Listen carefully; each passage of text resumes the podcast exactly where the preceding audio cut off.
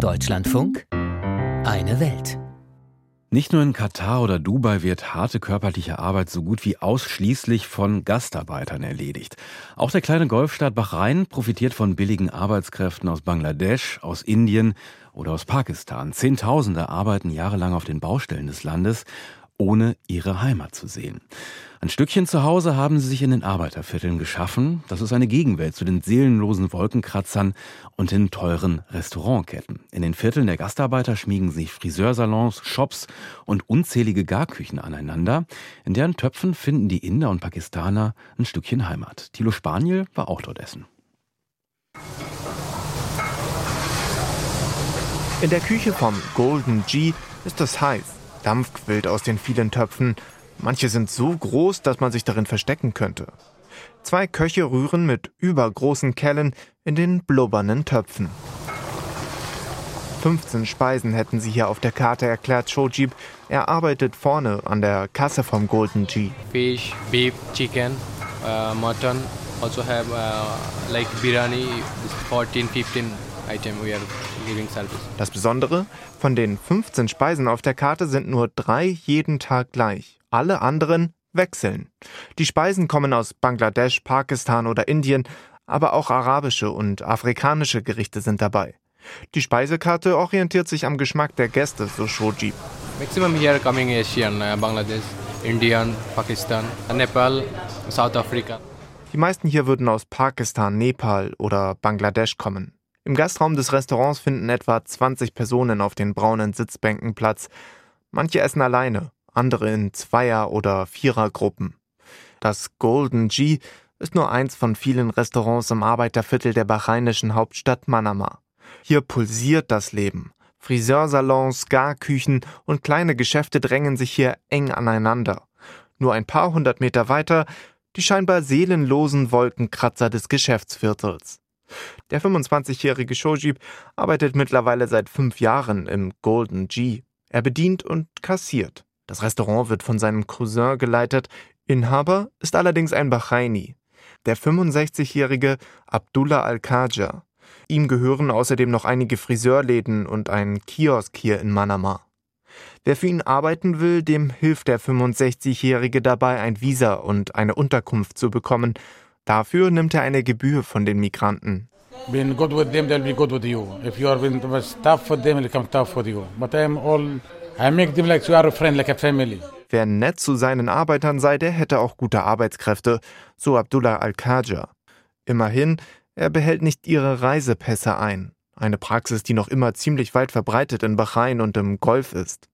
Das berüchtigte Kafala-System würde häufig zu zwangsarbeitsartigen Arbeitsverhältnissen führen, weil der Arbeitgeber über das Schicksal der Arbeitnehmer bestimmen könne, so die ILO, die Internationale Arbeitsorganisation. Die Migranten würden durch das Geld gelockt, so Richard Scholewinski, ILO-Experte für die Region. The bulk of migrant workers come from South Asia. Die meisten Arbeitsmigranten stammen aus Südasien. Und auch wenn sie, gemessen an unseren Standards, nicht so viel im Golf verdienen, ihr Einkommen in Bahrain ist besser als in ihren Heimatländern und deshalb ist die Arbeit immer noch attraktiv. Uh, Fast drei Viertel aller Arbeiter des Landes sind offiziellen Zahlen zufolge Gastarbeiter. Sie machen häufig die unbequemen Jobs auf den vielen Baustellen oder in den Hotels Bahrains. Doch obwohl ohne sie das luxuriöse Leben der Bahrainis kaum möglich wäre, eine Aussicht auf Staatsbürgerschaft bekommen sie praktisch nicht. The term migration or migrant is sensitive because Alleine schon der Begriff Arbeitsmigrant ist sensibel im Golf, denn auf Arabisch hat dieser Begriff die Konnotation von etwas Dauerhaftem. Aber die Golfstaaten haben immer wieder klargemacht, dass man keine langfristigen Visa für Arbeitsmigranten vergebe. Doch es gibt viele Menschen, deren Arbeitsverträge und Visa so häufig verlängert werden, dass sie 20 oder 30 Jahre im Land bleiben.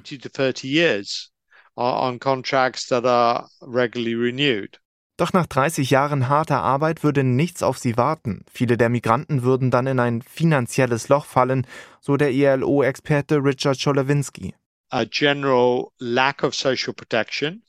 Es fehlt ganz grundsätzlich an einer sozialen Absicherung, zum Beispiel einer Art Rentenversicherung. Viele Arbeiter bekommen zwar am Ende ihres Arbeitsverhältnisses eine Art Sonderzahlung, aber das ist nach vielen Jahren Beschäftigung keine wirkliche Sicherheit und nicht zu vergleichen mit einem Solidaritätssystem, in das Arbeitgeber und Arbeitnehmer gleichermaßen einzahlen. Ein echtes Problem.